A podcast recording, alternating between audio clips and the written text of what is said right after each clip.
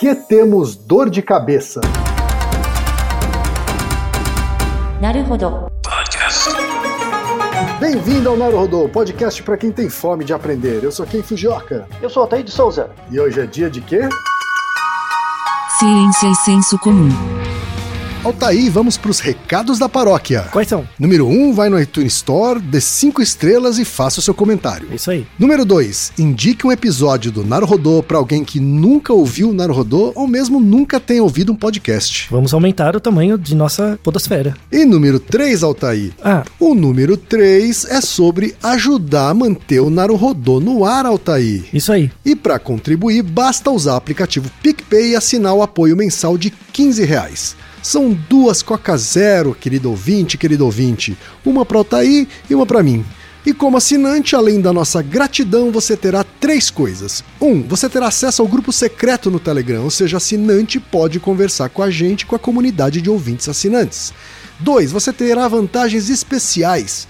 Por exemplo, assinante recebe os episódios no grupo secreto do Telegram antes de todo mundo. E três, você receberá conteúdos exclusivos. Por exemplo, assinante recebe episódios que só são distribuídos no grupo secreto do Telegram. Então é isso. Baixe o aplicativo PicPay e assine o apoio mensal. Com o PicPay você ainda vai poder pagar boleto, transferir dinheiro entre amigos, recarregar celular, sacar o saldo em qualquer banco 24 horas sem taxa. E olha só, no primeiro mês de apoio ao Naruhodô, você ainda tem um cashback de 15 reais. Isso mesmo, você assina e recebe seus 15 reais de volta. Uhum. Tá. Agradecemos desde já e participem, por favor. É isso aí. Antes da pauta, mais um recado. Naruhodô está abrindo espaço para os podcasts das Minas, porque representatividade é importante também na podosfera. O destaque de hoje vai para o podcast Microbiando. Ouça o recado que a Adriana Cabanelas deixou para você, ouvinte do Naruhodô, e conheça o podcast Microbiando. Olá, eu sou a Adriana, falo do Rio de Janeiro e sou uma das mulheres que participa do podcast Microbiando, o podcast que traz as novidades do mundo da microbiologia e imunologia para você. Nós apoiamos a iniciativa de mais mulheres na podosfera e fazemos o convite para que o ouvinte acesse a hashtag Mulheres Podcasters, assim como o nosso podcast, que é cheio de mulheres incríveis. Você encontra o Microbiando no site cienciaexplica.com www.radiocultura.com.br, assim como no Spotify, no iTunes ou no seu agregador favorito, procurando por Microbiando. Também estamos nas redes sociais Facebook, Instagram e Twitter como arroba Microbiando. Valeu, Naruhodo, pelo espaço dedicado às mulheres. E chegamos ao momento Alura, querido ouvinte, querido ouvinte. Eu sei que nessa época de isolamento social a gente é bombardeado o tempo todo com lives, webinars, cursos, e embora o senso comum tente nos convencer de que estamos em home office, a verdade é que estamos sendo forçados a ficar em casa e tentando trabalhar em meio a uma pandemia. Então, meu recado é: antes de mais nada, vá com calma e cuide de sua saúde mental. Dito isso, pode ser sim um bom momento para dar uma acelerada em sua carreira profissional. E é para quem estiver afim de fazer isso que eu quero falar aqui da Alura, a maior plataforma de cursos online do Brasil. Tem mobile, programação, front-end, infraestrutura de tecnologia, design, user experience, marketing digital, data science, inovação, gestão, tem para todos os gostos. E a Alura não é só uma plataforma. Ela é uma instituição de ensino, ou seja, ela garante a qualidade dos cursos que são produzidos por ela mesma. E funciona de um jeito muito simples. Você tem acesso a mais de mil cursos com uma única assinatura. Agora a vantagem: ouvinte Naruhodô tem desconto de 100 reais. Mas para ter esse desconto, precisa acessar a seguinte URL, anota aí, alura.com.br barra promoção barra Naruhodô. Repetindo, alura.com.br barra promoção barra Naruhodô. Naruhodô. Esse episódio é um oferecimento Neusaldina, a marca especialista em dores de cabeça. Temos pergunta de ouvintes, Altair. Uma pergunta que vai re tentar reduzir a dor de cabeça de muitas pessoas com base num episódio de saúde pública. É isso aí, saúde pública, porque é uma coisa que é, tem uma predominância muito grande, não é isso, Altair? Quase 90% das pessoas do mundo já tiveram algum evento de dor de cabeça na vida. E também os nossos ouvintes. Olha só, um deles também é o Dilenon Stefan, que tem 33 anos, é ouvinte do Narodô Trabalha com desenvolvimento de software e ele diz o seguinte, Altair. Eu tenho enxaqueca crônica e quando eu tenho crises, minha cabeça dói muito, além de turvar a vista. Minha pergunta é: se não sentimos dor no cérebro, de onde vem a dor de cabeça? Ou o que é a dor de cabeça? Além dele, Altair, tem a Carla, que mora no Rio de Janeiro, tem 27 anos e é arquiteta. E ela pergunta: analgésicos, principalmente esses comuns para dor de cabeça, viciam? Estou preocupada com a sensação ótima de bem-estar que eu sinto quando tomo um comprimido de analgésico para aliviar as dores de cabeça. E o Guilherme Souza, que é da área de ciência da computação em São Paulo, capital, diz o seguinte: o local da cabeça onde há dor pode indicar algum problema específico? Por exemplo, pessoas com problema de visão têm mais dores de cabeça na parte frontal? Eu não estou nem considerando problemas mais graves ou crônicos, como por exemplo um tumor ou algo do tipo. Altair, o que é que a ciência tem a dizer sobre as dores de cabeça ou a chamada cefaleia, Altair? Várias coisas. Olha só. É um dos fenômenos mais prevalentes, assim, dos tipos de sintoma conhecidos. Um dos sintomas mais prevalentes é a dor, e dentre as dores, a dor mais prevalente é a dor de cabeça. Para começar, ok, você, você é uma pessoa que já foi acometida por dores de cabeça, assim, com frequência? Olha, pai, eu já tive dor de cabeça, sem dúvida. Eu tô dentro desses 90% aí. Agora, eu, eu me considero uma pessoa de sorte, porque eu não sou uma pessoa que tem dor de cabeça frequentemente, não, viu? Você lembra de algum evento que você teve dor de cabeça, se foi associado com algum estresse da sua vida, ou foi por causa de algum acidente que você teve e o resultado posterior foi dor de cabeça? Tem algumas situações que me vêm à memória. Por exemplo, ressaca. Ah, sim. claro. Ressaca é uma delas. A outra é noite mal dormida. Tá? Noite mal dormida, no dia seguinte, uma dor de cabeça diferente, inclusive, uma dor de cabeça diferente da ressaca. Uhum. Eu tenho rinite. Ah, sim. E às vezes sinusite, né? Então isso também dá um outro tipo de dor de cabeça. Muito bem. Né?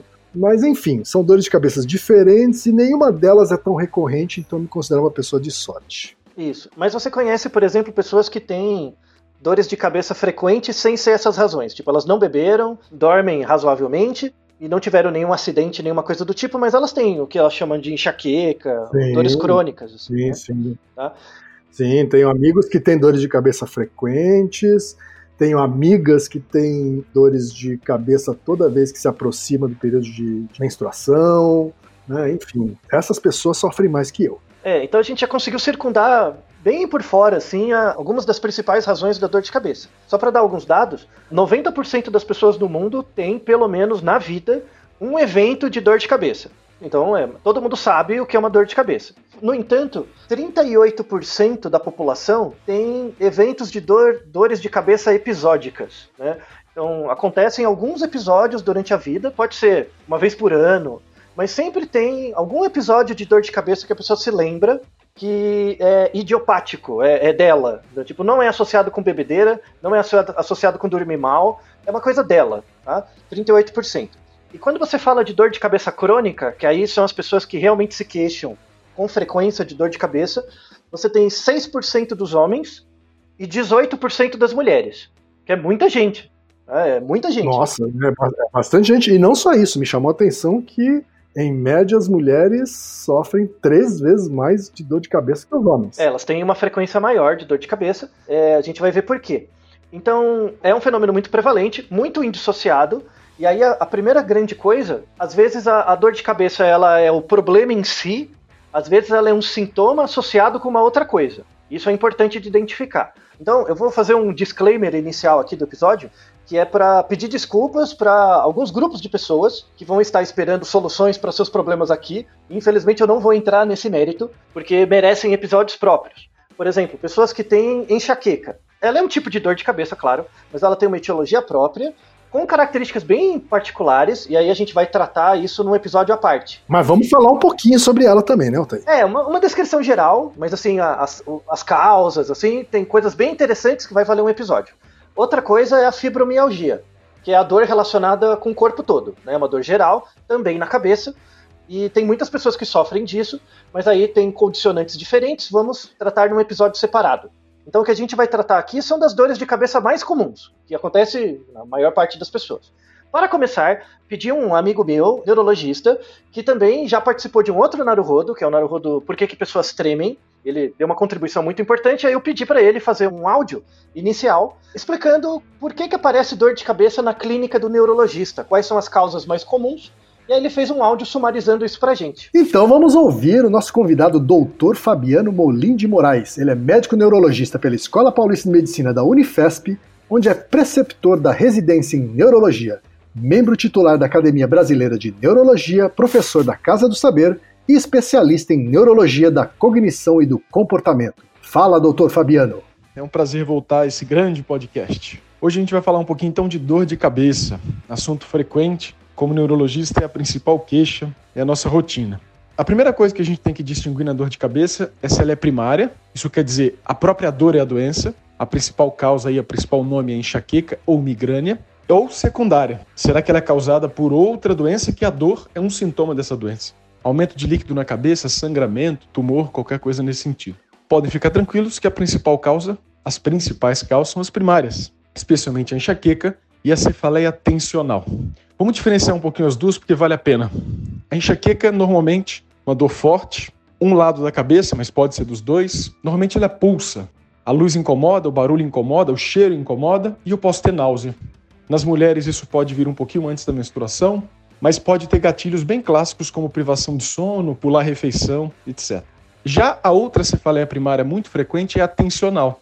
É uma dor diferente, ela é quase o oposto do que eu acabei de falar.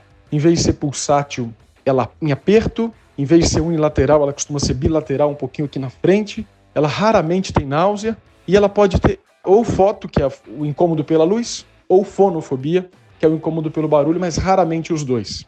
E o que a gente tem visto atualmente, que é interessante por um lado e um problema por outro, é que a gente tem visto muitas dores de cabeça diferentes por um erro comum, que é o abuso de analgésicos. Você acha que aqueles remédios que você toma, que a gente vê propaganda o tempo todo, são seus amigos, mas saiba que se você está tomando mais de dois comprimidos por semana de qualquer analgésico, você está sem querer querendo, querendo apagar uma fogueira com álcool. Isso quer dizer que o analgésico comum quando eu uso com muita frequência, em vez dele acabar com a dor, ele perpetua a dor. E esse é inclusive o principal fator de mudança de padrão de dor e procura do neurologista. Porque as pessoas que estão acostumadas com enxaqueca, com tensional, vão levando a vida, tomando sonogésico aqui e ali. De repente a dor não responde, de repente a coisa muda e acha que eu estou com um tumor na cabeça. E na verdade não. Eu simplesmente caí num ciclo vicioso de dor, tomo remédio que piora a minha dor, tomo meu remédio. Portanto, vale a pena bater um papo com o seu neurologista, bater um papo com o seu clínico, porque é um problema tranquilamente tratável, não só com remédio, mas sim com estilo de vida, e que, portanto, tem muito a contribuir para o seu bem-estar. E aí, Altair, o que é que você gostaria de comentar em cima do que o Dr. Fabiano disse, hein? Então, Fabiano sempre muito didático, né? Então ele é um ótimo neurologista clínico exatamente por isso, ele consegue orientar muito bem os pacientes.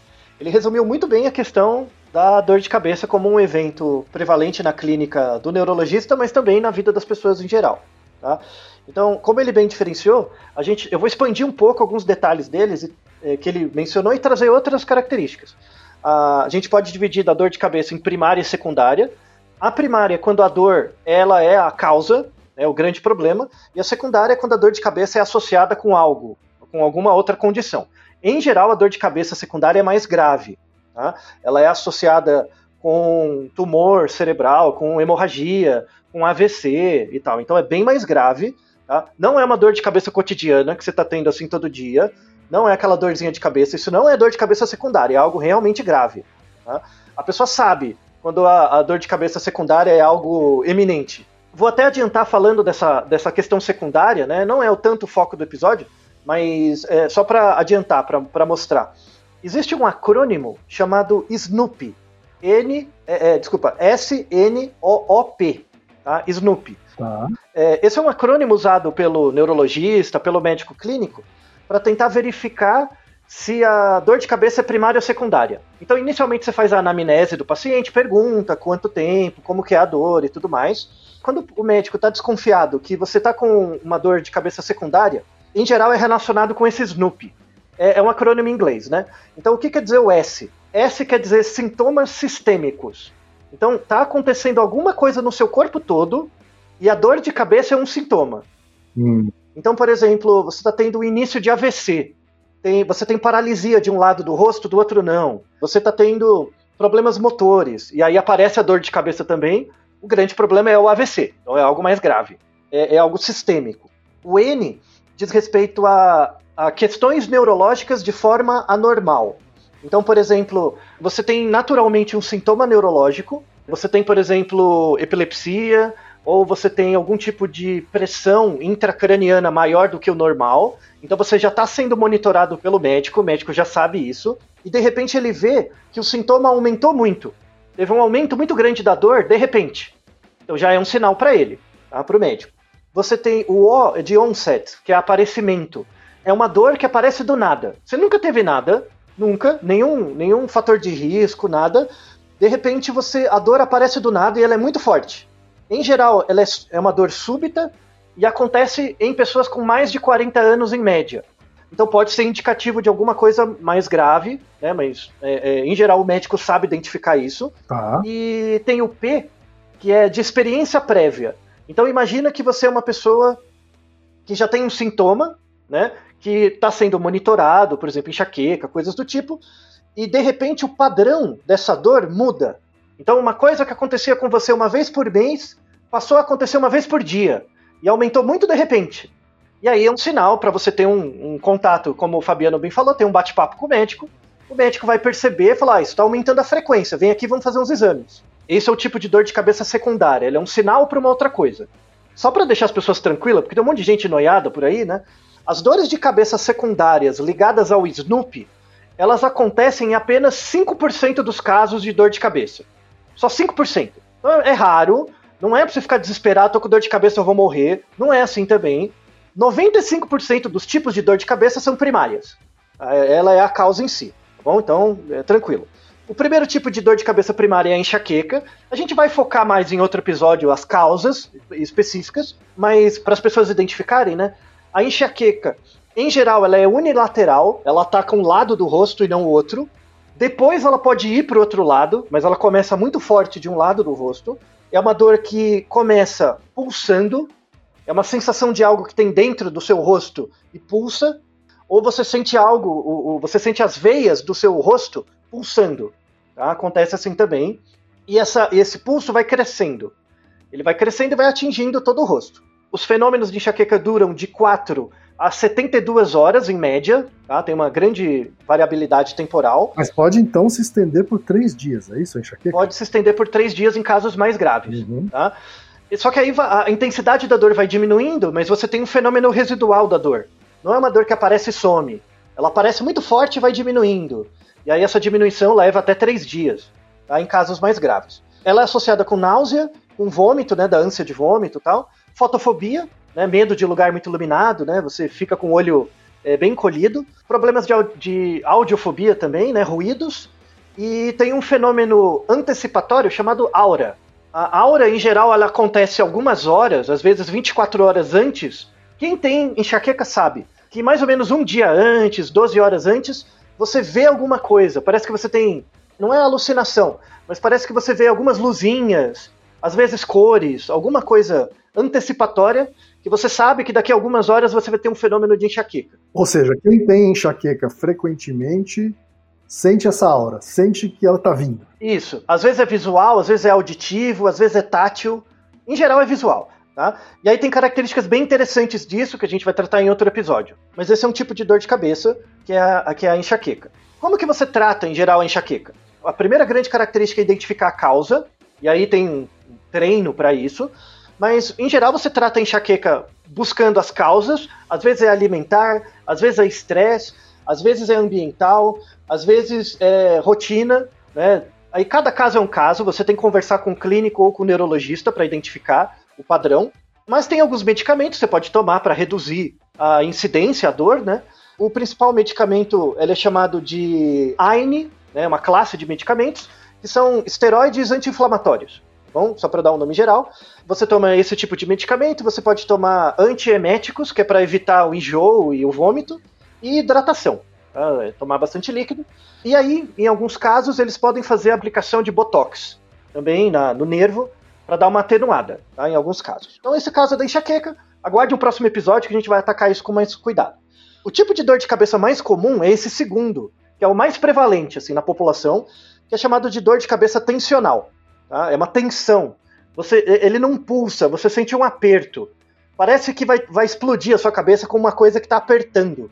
Muito comum, é, ele, em geral, ele acontece em cima dos olhos, na, na região da sobrancelha, assim, e ele é bilateral. Ele acontece no, na testa toda, assim, na região da sobrancelha.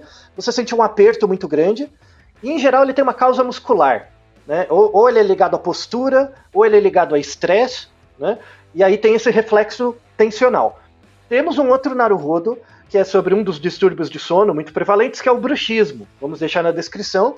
O bruxismo do sono, quando você dorme apertando né, o, o dente, pode gerar tensão muscular no, no queixo, né? No encaixe temporomandibular aqui, pode dar esse tipo de dor de cabeça também. É a tal da dor da mandíbula, né? Isso. Aí ela irradia para a cabeça, né? Então você fica com uma dor de cabeça por causa do bruxismo, por exemplo. Essa é a dor de cabeça mais comum. Ela é baseada ou numa pressão ou numa rigidez. Você sente o seu pescoço muito rígido, a cabeça muito rígida em geral.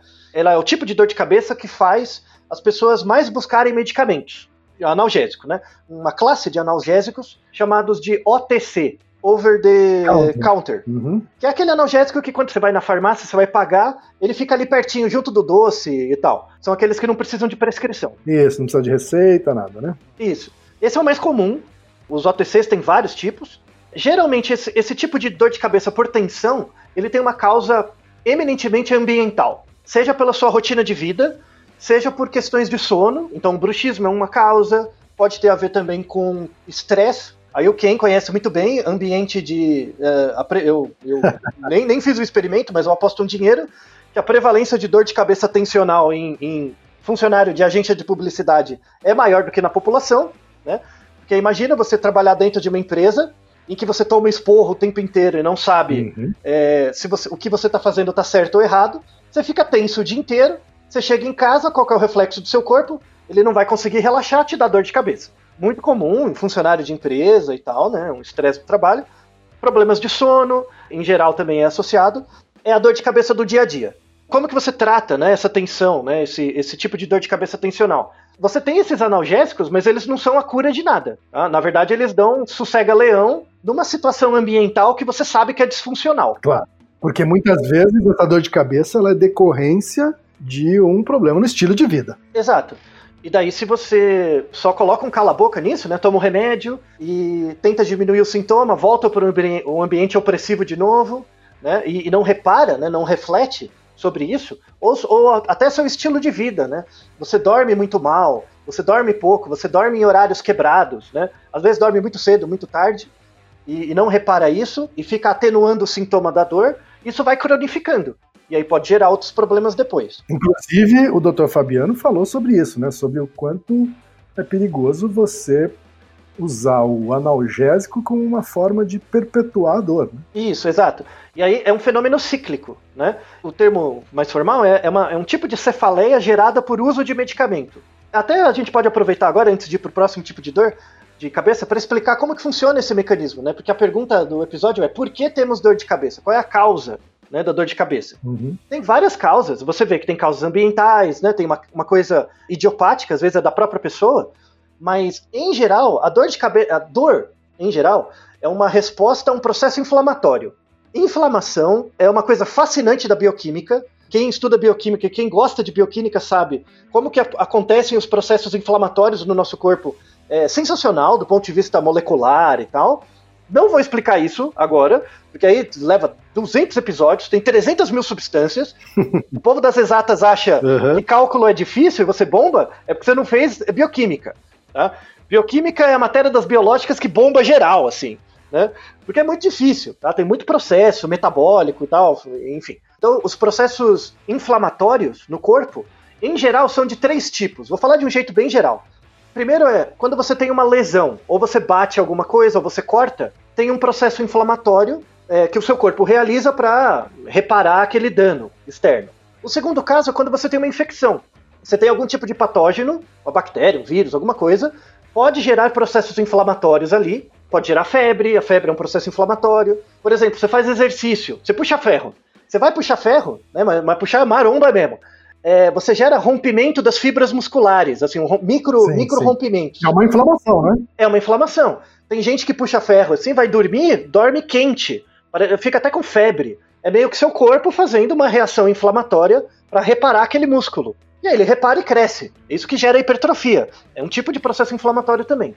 Mas aí tem um outro caso de processo inflamatório que é um pouquinho disfuncional, que é quando o seu corpo ataca você mesmo. Então você não tem nenhuma lesão, nenhum dano, nenhum evento externo, mas você tá, tipo, o seu corpo tá super vigilante. Uhum. Uma analogia para ajudar é como se a- o, seu, o seu sistema imunológico fosse a polícia. Né? Ela é a polícia do seu corpo, ela tá o tempo inteiro monitorando para ver se tem bandidos, né? bandidos maus, né? que são os patógenos. Então, às vezes, a polícia tá de boa, né? ela passa. Você sabe, né? você tá andando na rua, passa um carro de polícia, não mexe com ninguém, está todo mundo de boa. Mas às vezes a polícia ela pode estar meio atacada. Então, ela, ela não tá vendo nada de muito suspeito, mas ela passa, faz geral em todo mundo. Uhum. Né? Ela, ela para aí, você tá ali parado no ponto de ônibus, vê o cara, geral, geral, vai, vira, abre a perna. E aí faz geral em todo mundo e tal. Isso seria um processo inflamatório. Tipo, a- a- o seu sistema imunológico está um pouco mais ativo do que o normal. Em pessoas em que isso está muito ativo, muito mais ativo do que o normal, você pode ter as doenças autoimunes. Que aí é uma, é uma questão mais grave. Aí tem tratamentos para isso específicos. Mas em, em algumas pessoas elas podem ser normais, não tem nenhum problema, mas tem uma inflamação um pouquinho acima da média. Hum. Isso pode acontecer por conta da vida, então você vai ficando mais estressado. Isso aumenta o seu padrão é, inflamatório um pouquinho. Tá? Também pode acontecer por causa de obesidade. Você ganha peso, né? O seu corpo reconhe- o, o seu corpo não sabe se você está gordo ou magro. Tá? O que ele sabe é que a, a- a sua quantidade de gordura está aumentando Sim. né, em relação ao seu basal. Qual é a resposta do seu corpo frente a isso? Ele vai ficar um pouquinho mais inflamado. Vai mudar o seu balanço de pressão, pode aumentar a sua pressão, pode aumentar a sua regulação da insulina. Você pode ficar com uma pré-diabetes, alguma coisa assim, por causa da obesidade. Seu corpo vai aumentar a inflamação, e aí isso pode gerar o mecanismo de dor. Essa, essa inflamação, ela gera dor porque as suas células do sistema imune podem atacar os nervos. E pode atacar, por exemplo, o nervo, os nervos do corpo inteiro, mas também da cabeça. E aí essa tensão muscular, né, você fica com a tensão muscular assim, né? Aí gera um, inchaço no pescoço, o, o corpo vai ter uma reação muito maior do que o esperado. E aí vai gerar uma dor que vai pode virar uma dor crônica. Mas você vai ver que é por causa de obesidade, que é por causa de um padrão de vida desadaptativo. Tudo bem? Ok. Tá fazendo sentido? Sim. Esse é o tipo de dor mais comum, né? Essa, esse processo que você começa a viver sua vida de uma forma um pouco mais desadaptada, seja engordando, seja dormindo mal, seja passando por estresse, vai aumentar o estresse inflamatório do seu corpo, o seu corpo vai ficar super vigilante e às vezes ele pode gerar um falso positivo. Ele vai atacar uma coisa que não é um patógeno e aí te gera dor. Entendi. Basicamente, esse é o mecanismo é, dessas dores por tensão, né? Acontece também em outros tipos de dor, tá? Muitas vezes a questão da enxaqueca ela pode ser inflamatória, mas é, a gente deixa isso para depois. Então a dor, ela é uma forma de monitorar você contra você mesmo, Uhum. né? Ela, ela te dá um aviso, né? A analogia que a gente pode fazer até agora para ver esse efeito da cefaleia induzida por remédio é o seguinte: imagina que eu tô, por exemplo, eu e o Ken, né? Eu tô andando numa rua, numa calçada, e lá do outro lado, bem longe, tá o Ken. Aí o Ken dobra a esquina e me vê. Só que ao mesmo tempo que ele me vê, ele tá bem longe. Ele vê que tem um carro vindo de trás, desgovernado, que vai me atropelar, né? O carro. E o Ken tá lá longe. Aí, Ken, se você fosse essa pessoa que tá lá na esquina, me vendo, andando des- despreocupadamente, de repente vem um carro para me atropelar, o que, que você faria? Eu provavelmente gritaria pra te avisar. Isso, você vai fazer um grito para avisar, né? É, é exatamente isso que seus nervos fazem, né? Que os nervos, por exemplo, do rosto ou os nervos da cabeça fazem. Eles emitem pulsos de dor, Hum, né? Eles emitem pulsos de dor, que são os resultados inflamatórios, né? Avisando, ó, tem alguma coisa, tem alguma coisa, tem alguma coisa. Tá vindo um carro. Quando você toma o anti-inflamatório, quando você toma o remédio, o analgésico, é como se eu pegasse o Ken e colocasse um saco na cabeça dele. Quando eu coloco um saco na cabeça dele para ele não gritar, para não fazer um alarde, que, que você faria, Ken? Se você estivesse gritando, você sabe que o carro vai me pegar, mesmo assim coloca um saco na sua cabeça. eu provavelmente vou tentar gritar mais alto pra ser ouvido. Isso. É exatamente isso que seu corpo faz. Então você toma o remédio, né? Dá uma atenuada inicial no sintoma, você sente menos dor, mas vai ter um mecanismo de feedback do corpo. Como a causa inicial não foi resolvida, você só atenuou o sintoma, o corpo vai gritar mais alto. A cefaleia por uso de medicamento, ela acontece exatamente por causa disso. Tipo, você sentiu uma dorzinha, toma o um remédio. Aí no dia seguinte, sentiu uma dorzinha, toma o um remédio. É como se você estivesse colocando o saco na cabeça para a pessoa não gritar. Quando você tira o saco, né, para de tomar o remédio, a pessoa grita muito mais alto. Tem até a ver com a pergunta da nossa ouvinte, né? Se tomar analgésico vicia. Existe um vício, mas não é um vício químico. É muito mais um vício comportamental. É o medo de sentir dor que faz você tomar remédio. Isso gera um mecanismo de feedback dos seus próprios nervos, né? Do sistema inflamatório, que gera mais dor ainda. Então você sempre fica com dor. E você fica preso nesse mecanismo. Que é horrível. Então, muita moderação aí no uso do analgésico. Isso. Né? Só para você ter uma ideia de prevalência, né? De todas as pessoas que têm dor de cabeça crônica, cerca de 22%, né, um quinto delas, vai desenvolver cefaleia por uso de medicamento. Então imagina, a pessoa tem lá a dor de cabeça dela basal, ela começa a tomar remédio para tentar diminuir, aí ela vai começar a ficar habituada com o remédio, vai ter o feedback, a dor de cabeça vai ficar maior. Em geral, pessoas com risco para ter dor de é, cefaleia por uso de medicamento são as pessoas que tomam pelo menos a cada 30 dias, ela toma remédio para analgésico por 15. Metade do tempo. É, metade do mês a pessoa tá tomando. Dia sim, dia não, ela toma analgésico. Essas são pessoas com muito risco para ter dor de cabeça induzida por remédio. E aí vai, vai ter gente que vai ficar brava comigo aqui, né? Que eu, eu imagino. Pô, mas eu sinto dor de cabeça há 20 anos. Você quer que eu pare de tomar o remédio? Como assim? Na verdade, a, a, o que o neurologista vê, né, o clínico vê, assim, ele percebe quando a pessoa está com essa cefaleia induzida por medicamento, ele pede para a pessoa diminuir a, a dose ou, ou, parar. Vai ter um feedback do corpo que quando você tira o, o saco da cabeça, ele vai gritar mais alto, vai ter uma dor mais forte, normalmente, só que depois de umas duas semanas essa dor diminui e volta a quantidade de dor inicial, antes de começar a tomar o remédio. E aí é um caso de cefaleia por uso de medicamento. É difícil mesmo. Aí o, o, médico vai tentar ou propor um outro medicamento ou tentar fazer um mapeamento da sua rotina diária para tentar ver que problemas podem ser trabalhados para além do uso do remédio. É uma situação muito prevalente. Nos Estados Unidos já é uma epidemia. Você já tem uma epidemia de pessoas com esse tipo de vício psicológico em analgésico.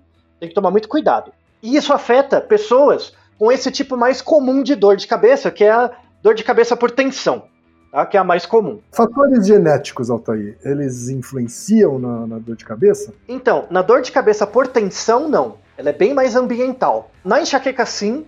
Na dor que eu vou falar agora, que é a dor em cluster, é, também tem uma, alguma causa genética. Mas na dor mais prevalente, que é a por tensão, em geral não tem. Tá? É uma coisa realmente do ambiente e da sua relação com o ambiente. Esse outro tipo de dor, que é a dor em cluster, ela é uma dor que ataca só a região do olho. Em geral é unilateral, ela pega a região do olho, um pouco acima e um pouco abaixo. Ou pelo menos ela começa ali no olho e depois espalha para o alto da cabeça e para baixo. É uma das piores dores que as pessoas já registradas, assim, que é a chamada dor do trigêmeo, uhum. ou a ne nevralgia do trigêmeo. O, o, nervo trigêmeo, né, ele tem três partes. É um nervo que sai do fundo da sua cabeça, do cérebro, e ele tem três braços. O, o braço de cima é o braço oftálmico, ele é um nervo que entra pelo fundo da sua boca e ele sobe e ele fica mais ou menos na região da sua sobrancelha, tanto de um lado quanto do outro. Né? Então ele, ele gera sensibilidade da região da testa. O segundo braço é o maxilar, ele fica entre o seu nariz e a, o lábio superior, né? então ele dá sensibilidade para essa área. E a, a terceira parte é o nervo, a parte mandibular, né, que ele desce até a mandíbula, até o seu queixo, e ele dá sensibilidade para essa parte. Então, basicamente, o nervo trigêmeo, ele, ele gera sensações do rosto. Muito, muito útil, muito comum. Só que às vezes você pode ter um processo inflamatório idiopático, tem uma questãozinha pequena autoimune aí, em que o nervo tem um processo inflamatório desses nervos. Então você gera um ataque inflamatório desses nervos, eles começam a pulsar, dói, dói, dói, dói, e aí isso vai para o cérebro, e o cérebro mostra, ó, tá doendo alguma coisa. E aí gera um, uma reação de dor terrível. É pior do que tirar um dente sem anestesia. É pior do que eu parir sem anestésico. É pior. Acredite, é pior. Pior que pedra no rim? Pior. Tá? É uma das piores dores já registradas, é a dor do nervo trigêmeo. Tá? Quem tem essa dor sabe que é um inferno na Terra. E ela é uma dor que aparece de repente, você não tem aura, você não tem essas coisas, ela aparece do nada e é uma cacetada. Tem muita gente que descreve essa dor como se fosse uma facada, ou um tiro, ou uma agulha, né, que vem do nada, muito rápido, muito profundo, e ela dura relativamente pouco tempo. Né? Ela dura alguns minutos e depois ela, ela vai diminuindo aos poucos. Então ela é como se fosse uma pancada muito forte e depois ela vai irradiando. Aí ela sobe para a parte de cima da cabeça, de baixo e tal. Tem uma base genética, ela pode ser induzida por questões históricas né, do indivíduo. Às vezes teve uma infecção, às vezes teve alguma doença, né, que pode gerar essa, essa inflamação crônica do nervo trigêmeo. Muito dolorido, muito sofrido para as pessoas que têm. Pode gerar depressão, porque gera dor crônica. E aí os medicamentos para tratar isso são um pouco mais fortes. O uso de botox às vezes é indicado, né, para você paralisar o nervo trigêmeo. Então você perde a sensibilidade um pouco do rosto, mas também perde a dor. Então acaba sendo um bom negócio. Você tem um, drogas um pouquinho mais fortes para lidar com isso, às vezes algum tipo de antidepressivo tem uma ação, sobretudo que trabalha com serotonina, né, para lidar com essa, esse tipo de dor. Também, às vezes, tem uma cirurgia. Às vezes você tem que fazer uma cirurgia e fazer um corte, seccionar o nervo trigêmeo. Porque aí a pessoa perde a sensibilidade do rosto, mas a dor diminui. Mas ela pode voltar. E às vezes em algumas pessoas volta. Então é, é, é uma dor em que o, o uso de medicamentos uh, analgésicos só controla os sintomas, não, não cura. Uh, o quarto tipo de dor de cabeça é a dor nos sinos, que é como você comentou bem, bem Ken, que é, seria a sinusite. É a dor atrás do nariz, assim, né? Que às vezes sobe para a cabeça, gera uma pressão dentro do nariz. Em geral, essa dor ela é por conta de alguma infecção, né? Alguma, alguma infecção do nariz, você está resfriado, algo assim, tá com o nariz entupido, né? Ou pode ser por uma má formação dos seios da face, né? Às vezes é muito pequeno, gera alguma pressão, aí você tem que ir no otorrino para ele fazer uma, avaliação, uma avaliação fisiológica ali, é, é, morfométrica do, do seu rosto. É, porque tem gente que tem, tem desvio no septo e aí tem dor de cabeça por causa Exa exatamente por causa disso, tá? Às vezes o bruxismo gera dor no sino também. Então a pessoa acha que está com uma infecção, mas na verdade é o bruxismo, né, durante a noite. Aí o otorrino, o neuro conseguem ver isso. E aí você tomando, se tiver uma infecção, você toma antibiótico, né, toma alguma, alguma dependendo do, do tipo de infecção. E o controle, né, fazer o suporte. Às vezes você pode fazer uma cirurgia para corrigir septo, algo do tipo. Você pode resolver, essa é uma dor mais tranquila de lidar. E o último tipo de dor de cabeça, ela é chamada dor de cabeça hormonal, né? Que ela é induzida por hormônios. É muito mais prevalente em mulher, né? Porque a, a, a variação dos hormônios é maior durante o ciclo menstrual feminino, sobretudo nos momentos do mês em que as mulheres têm o estrógeno muito baixo, que são os períodos pré-menstruais. Então, alguns dois, três dias antes do primeiro dia da menstruação, as mulheres têm um nível de estrógeno muito mais baixo do que o basal. Então existe um desbalanço aí hormonal, é isso? Isso. É, depois a gente faz um outro episódio sobre o ciclo hormonal em si, né, que é bem interessante. Mas é, é, o ciclo hormonal feminino é um balanço entre a quantidade de estrógeno e progesterona. Uhum. Você tem uma variação isso, disso durante o mês. Quando o estrógeno está muito baixo, né, isso tem uma série de reações comportamentais e fisiológicas no organismo da mulher, e um deles é gerar alguma dor de cabeça, que seria um, um dos sintomas da tensão pré-menstrual. Outra situação que acontece muito disso, né, de dor de cabeça por hormonal, é quando mulheres que fazem reposição hormonal, por conta da menopausa, coisas do tipo, e por alguma razão elas têm que parar com a reposição. Então você está fazendo reposição, chegou na menopausa, faz a reposição hormonal, e de repente, por alguma razão, você para.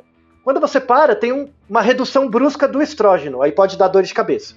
Então, isso também é, acontece. E essas são dores mais é, relacionadas com a fisiologia do próprio, ah, no caso da mulher, né, do, do, próprio círculo menstrual. E aí o analgésico pode ajudar quando a dor ficar muito forte. Porque você só vai tomar alguns dias por mês. Você toma lá dois, três dias por mês, tudo bem. Não dá. A cefaleia induzida por medicamento. Uhum. Falando também de outras curiosidades da dor de cabeça, né? Existe um tipo de dor de cabeça que é a dor de cabeça hípnica.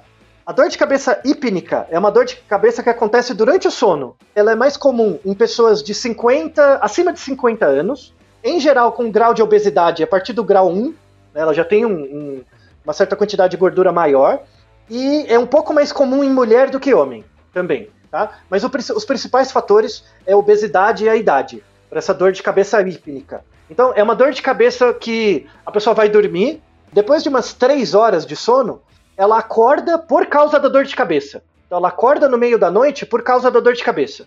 Inclusive no meu departamento, né, no Instituto de Psicobiologia da Unifesp, temos vários estudos epidemiológicos conduzidos lá.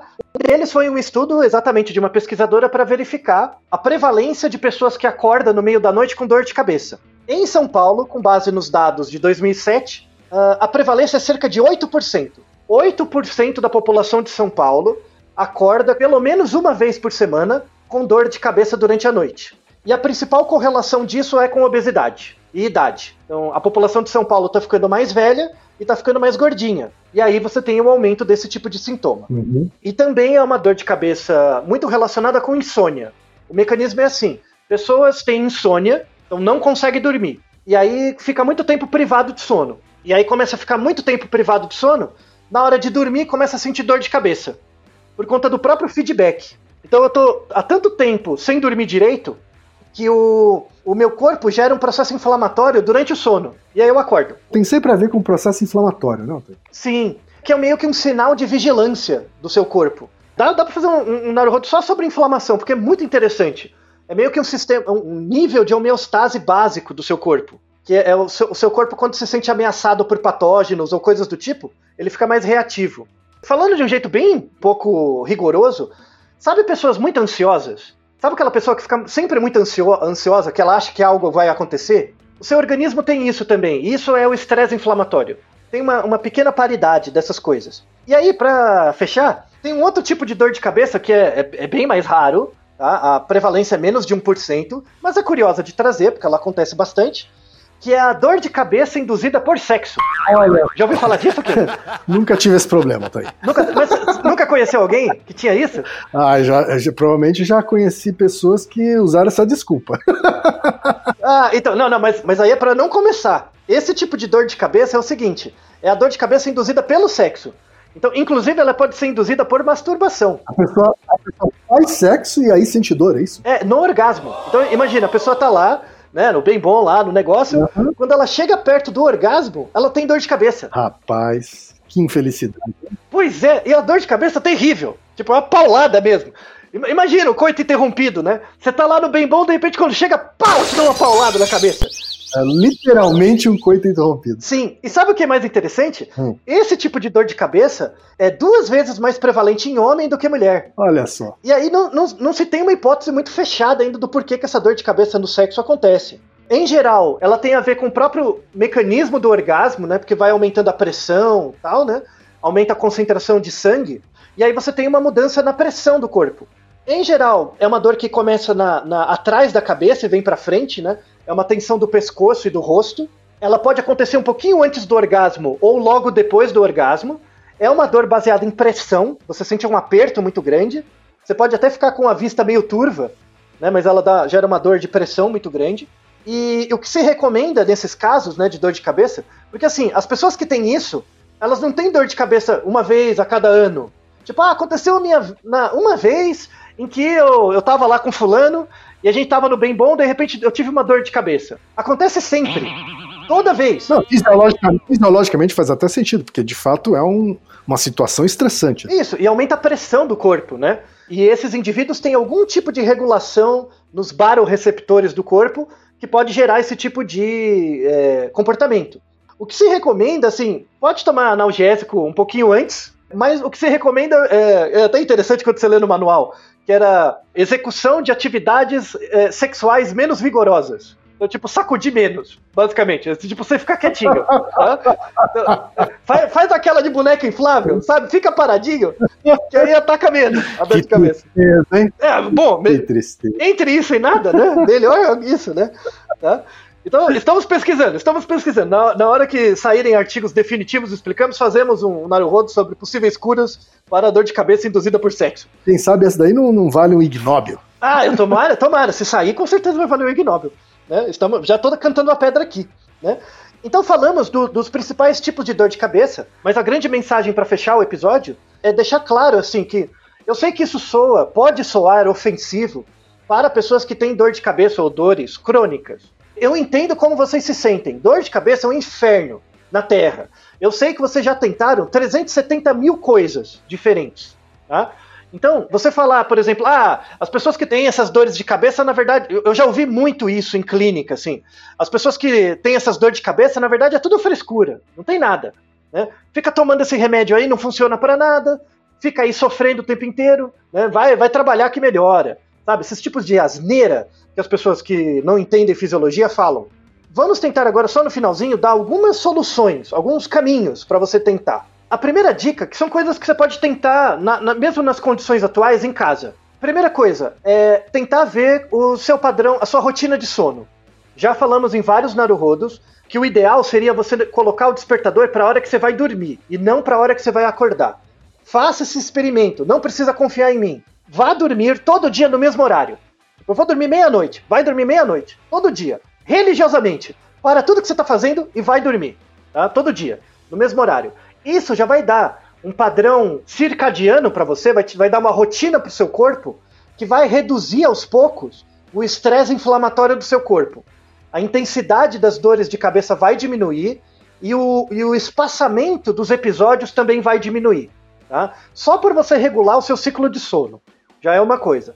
Outra coisa importante, atividade física. E sobretudo atividade física aeróbica. Caminhada, é, você fazer. Se, se a gente não pode sair muito, né? você fazer atividades que você tem que suar. Pular corda, flexão abdominal, agachamento, coisas do tipo que você tem que suar, né? Gastar energia suando. É mais importante isso do que fazer força. Por exemplo, você tem videogame?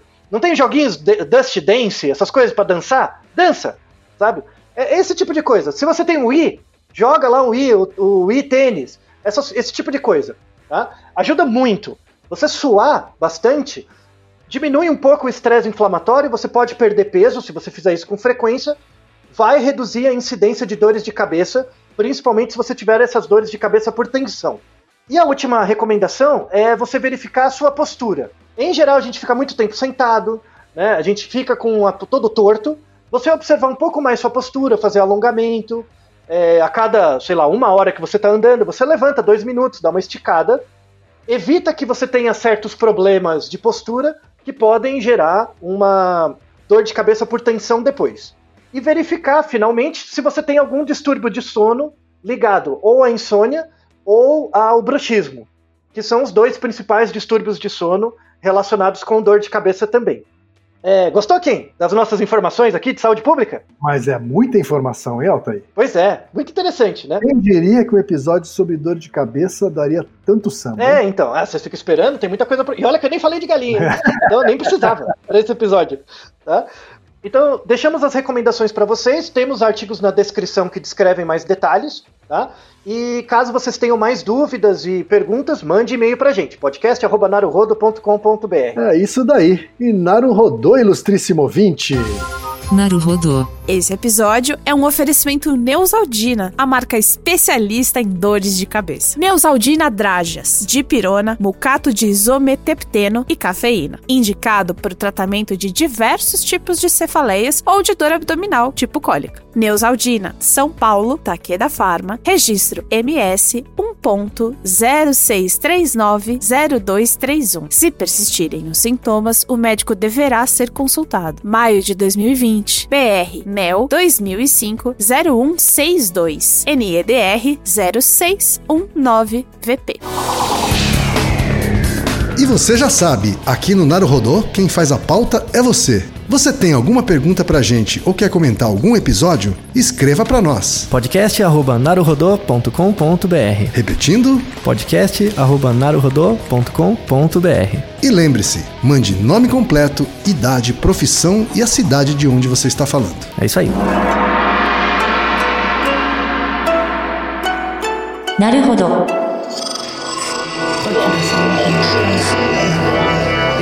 Podcast é, é apresentado por b9.com.br.